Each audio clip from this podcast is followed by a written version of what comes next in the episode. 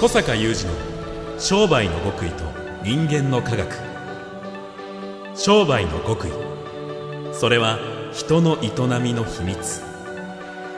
人間の科学。それは商売に通ずる扉。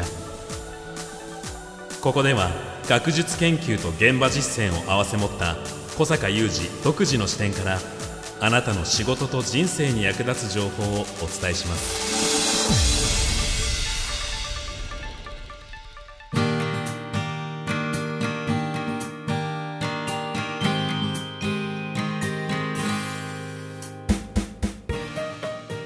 こんにちは小坂雄二です。こんにちは、三代悟です。2021年6月17日の番組です。小坂さん、はい。この電子書籍の時代に私驚いたんですけれども、うん。街のコンビニにあれだけ漫画が同じタイトルが平積みになるんだっていうね、おお久しぶりに見ました「進撃の巨人」最終巻。あー。すごかったですよね発売日とか。はーい。小坂さんそしてその山のようなうん、山がまあ私の会社の近所のコンビニなんか一日でなくなったもんね、やっぱり。すごかった、ね、それはすごい。その一冊はやっぱり小坂さんが買って帰られいやもち。ろんですよね。実は小坂さん、進撃の巨人大好きなんですよね。大好きですね。実はついでに言うと、我々がこの番組の外で話してる話題の5割ぐらい漫画なんですよね。まあ私も宮田さんも好きだもんね大好きですね。多分漫画本僕、当に好きだよね進撃、終盤のこの最終巻含めた数冊、まだ読んでないんですよ。どっかでまとめて読もうと思って。じゃあちょっと今日は「進撃」のネタバレじゃない話を、ネタバレじゃない範囲で。進撃からネタバレじゃない話をちょっとしましょうかね。はい、お願いします。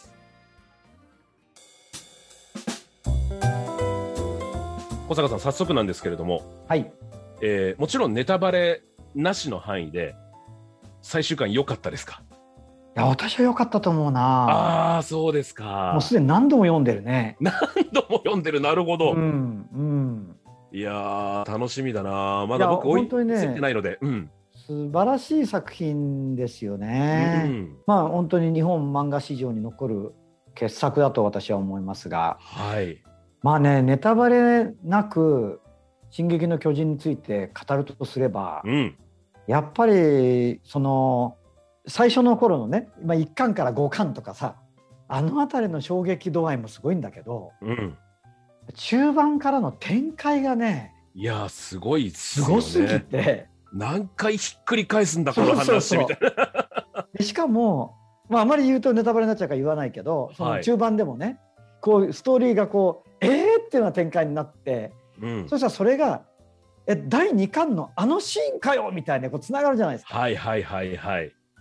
あれってあこうだったの？みたいなね。ありますよこれはねいわゆるそのなんつうの伏線とその回収っていうかなでそこからまた意外な事実が出てきてとかうんそれをまた軸に新しいストーリーが展開していくとか凄まじいそのストーリングストーリーテリングっていうかねストーリー構成力いやこれはちょっと私も近年の漫画の中でもというかまあ私ももう子供の頃から本当漫画好きで読み続けてきたけど、はい。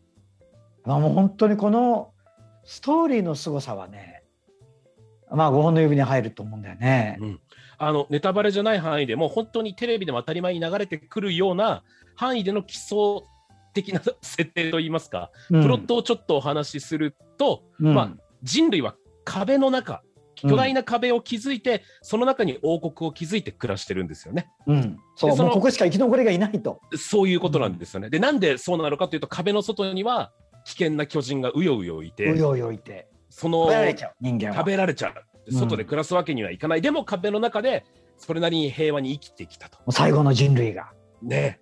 でもまた人類は巨人の脅威にさらされてしまうみたいなところから物語がスタートするわけじゃないそう。その壁の中ですら巨人の脅威にさらされてしまう。これは今話しててもいますけど、なかなか非凡なプロットですよね。本当にそうだよね。本当にそう。そしてこのプロットがね途中からすごい展開になっていくので、はい。でこれちょっとねあのぜひねこう「進撃の巨人」を題材にちょっとこうこう話したいことがあるんだけどはい。これ私ね途中のそのあまりにも中盤からの凄まじい展開にそしてさっきのねこの読んでいるストーリーの進行だけでもえー、そうなの？っていうようなことが起こるのにうんうん。そのあそれがあ三巻のあのシーンにつながってるのみたいなのがあるから、うんうん非常に私はね驚愕するのは、はい。この作者はということは三巻まあそれがねなんなら一巻から出てくるんですよそういうシーン。うんうんということは一巻を書いてるつまり連載が始まった頃からうん全部この展開が頭にあったんかいってやっぱ思うんだよね。うん。編集ですとか、出版、あとは漫画家さんのそのストーリーの作り方とか、いろんなものが、あの、明らかになってるというか、そういう手の内を明かしてね、作品にしたりしているものがたくさん増えてる中で、あ、意外と漫画家さんって人気に左右されてストーリー変えるんだなっていうようなことも、あるじゃないですか人が知ってるわけじゃないですか。実際にねもう皆さんもよくご存知の通り打ち切りにもなるしね。そうですよね。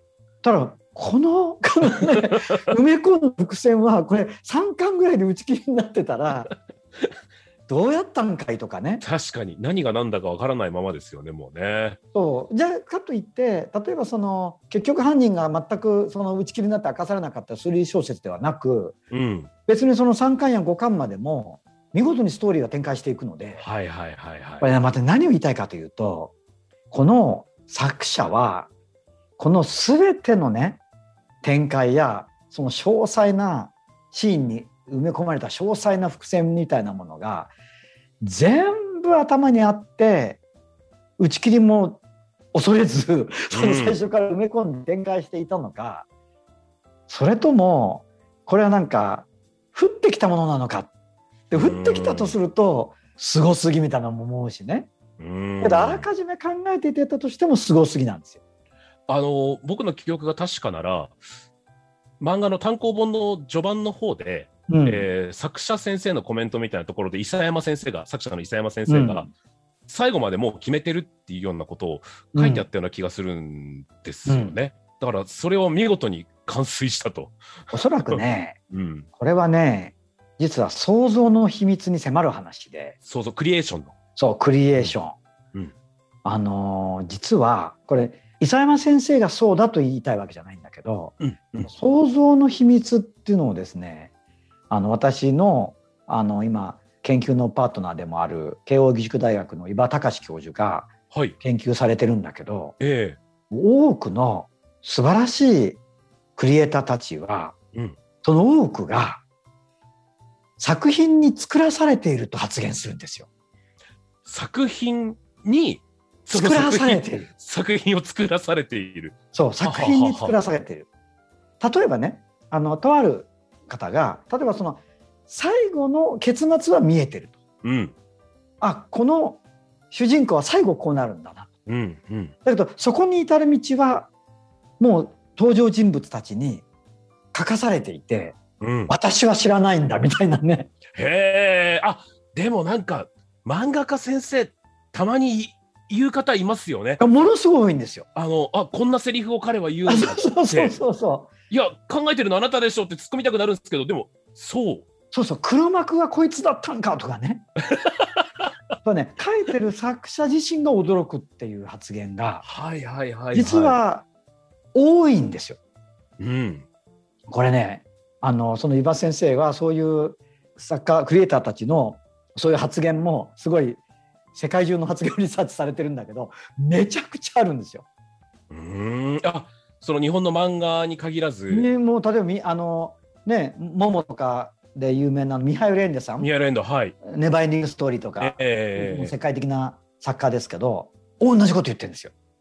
でそれはもうミハイル・レンデさんに限らずちょっとその詳しくはね飯場先生のあの論文とかに書かれてますけどめちゃくちゃそういうこと言ってるんですよ。映画作ってる人も。まあ宮崎駿さんとうか宮崎駿さんも伊庭先生のあの研究によるとあのそういうご発言があってあの私は映画に作らされてるんですよと、うん。まあ、いわば映画の奴隷だみたいな発言をされていてとかねあとそういう著名なその小説家なんかもその勝手に喋り始めるとかね。うーん。そういうことをみんな多々言うんだよね。なんか、あれですね、本当一人二人が言ってるならまだしも、そこまで、ね、一流クリエイターの皆さんが世界中で言ってるってなると、そう何なんだろう、これは。だからもちろんクリエイターと呼ばれる方や、うんそういうヒット作を生み出した方々が例外なく言ってるわけじゃないんだけど少なからぬ方はちゃんとプロットを決めていて細かくねうんうん先ほどの「進撃の巨人」で言えばもう全部展開も細かくうんうん決めていて計画的に第1話のあのシーンって言ってこう仕込んでる人もいるとは思うんですよ。はい。ですから全員がこう言ってるわけでもないし、まあ、その詳細なプロットと伏線を埋め込める方もまあ一種すごいなと天才だなって私は思うしそう称賛したいんだけどむしろ謎じゃないですか。その作品に作らされたとか、うん勝手に喋り始めるとか、うん。書いてる本人が驚くとかうん。これねまあ永井豪さんって私好きなのね。はい。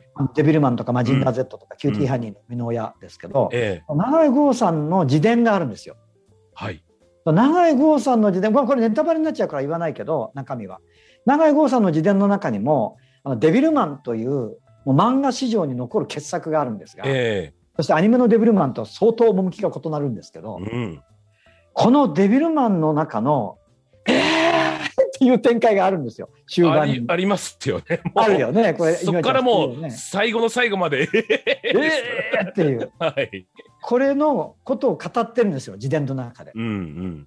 そのページを書いてるときに、えーって驚いて、永井豪さんは。ご本人が。ご本人があまりにも驚いてうん「お前だったんか!」みたいな 椅子から転落したみたいな話を書いてるんですよ。いやー、なんか、すごい話ですね、それも。まあこれ面白いでしょう。でそれを伊賀教授はやっぱりその完全に意図的に計画してさっき言ったプロット考えて伏線考えてセリフも考えてそういうものから完全に逸脱したクリエーションというような意味合いでエゴレスクリエーションって呼んでるんですよ。エゴがないエゴがない。クリエーション。かもその作家の意図とか計画とかか設計とか思惑とかそういうものが全部ないクリエーションエゴレスクリエーションいや、不思議な話ですね。でそれが創造の本質ではないかっていうねまあ伊庭先生って私ね今そのどちらかというと伊庭先生の研究の中のその創造創造性開発とかうん。創造的な学びとかそういうご研究もやられてたり私たちもその一環で今ものすごくうちの会員さんたちが岩先生との研究成果のおかげでもう以前のねあの実践会と、まあ、あえて比較すれば飛躍的に会員さんたちが結果を出すのが早くなってる、はい。まあ、それだけやっぱり創造的な学びが進むようになってるんだけどそういうご研究をならやられている一方で創造そのものの研究をされてるんですよ。うん。うん。そもそも創造って何なんだという研究をされていて、その中で出てきてる話なんだよね。面白いよね。今、ふと思い出したのがですね、うんその作品に書かされてるという表現ではなかったんですけど、うん私がもうそれこそ小学校だったかな、もう本当子供の時に大好きだったバトル漫画があったんですよ。うん。で、作者先生は女性の方で、うん。で、感動的な最終回を迎えて、その最終巻の巻末に、もう主人公が誰のことも殴らないで済むのが本当に嬉しいですって書いてあって、おで、僕は子供心に、おやと思って、ーうん。殴らせてたのはあなたでしょって 思ったんですけど、それもある意味ではエゴレスクリエーションで主人公が必要な戦いをしていて、それをただ、こう先生は書いていたけど、ね、その、ある意味ではエゴレスクリエーションだったのかなという。あーもううんその作家先生もその最後の一言に驚いたかもしれないよね。うん、そうですよね。君はそうだったのかみたういなね。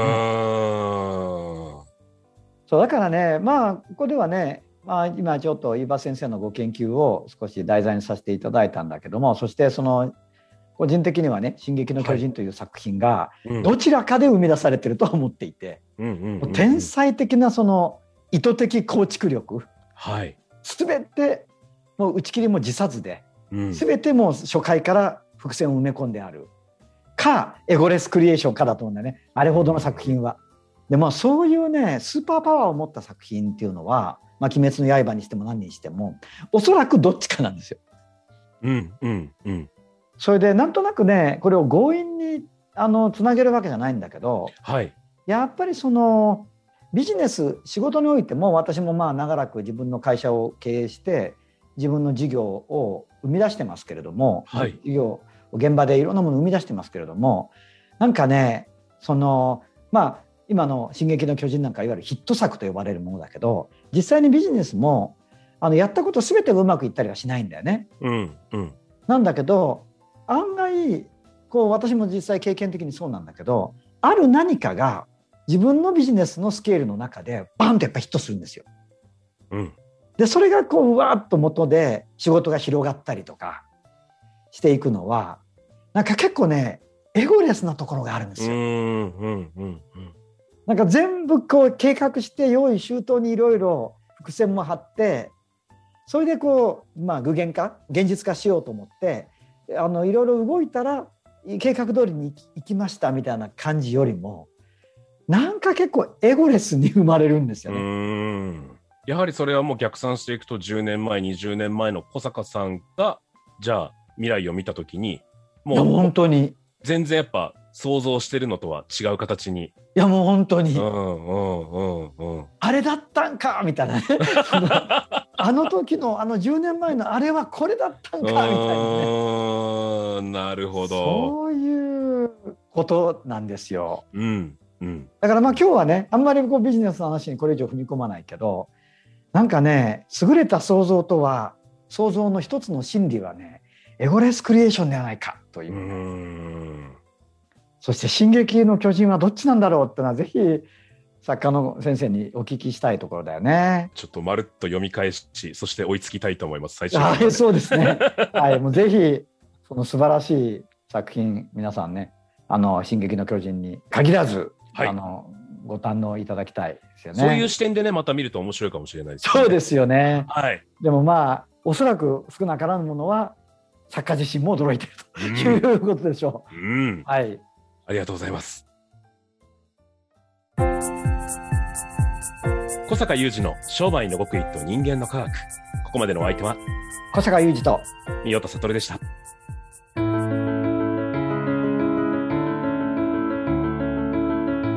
小坂雄二の商売の極意と人間の科学 Presented by オラクル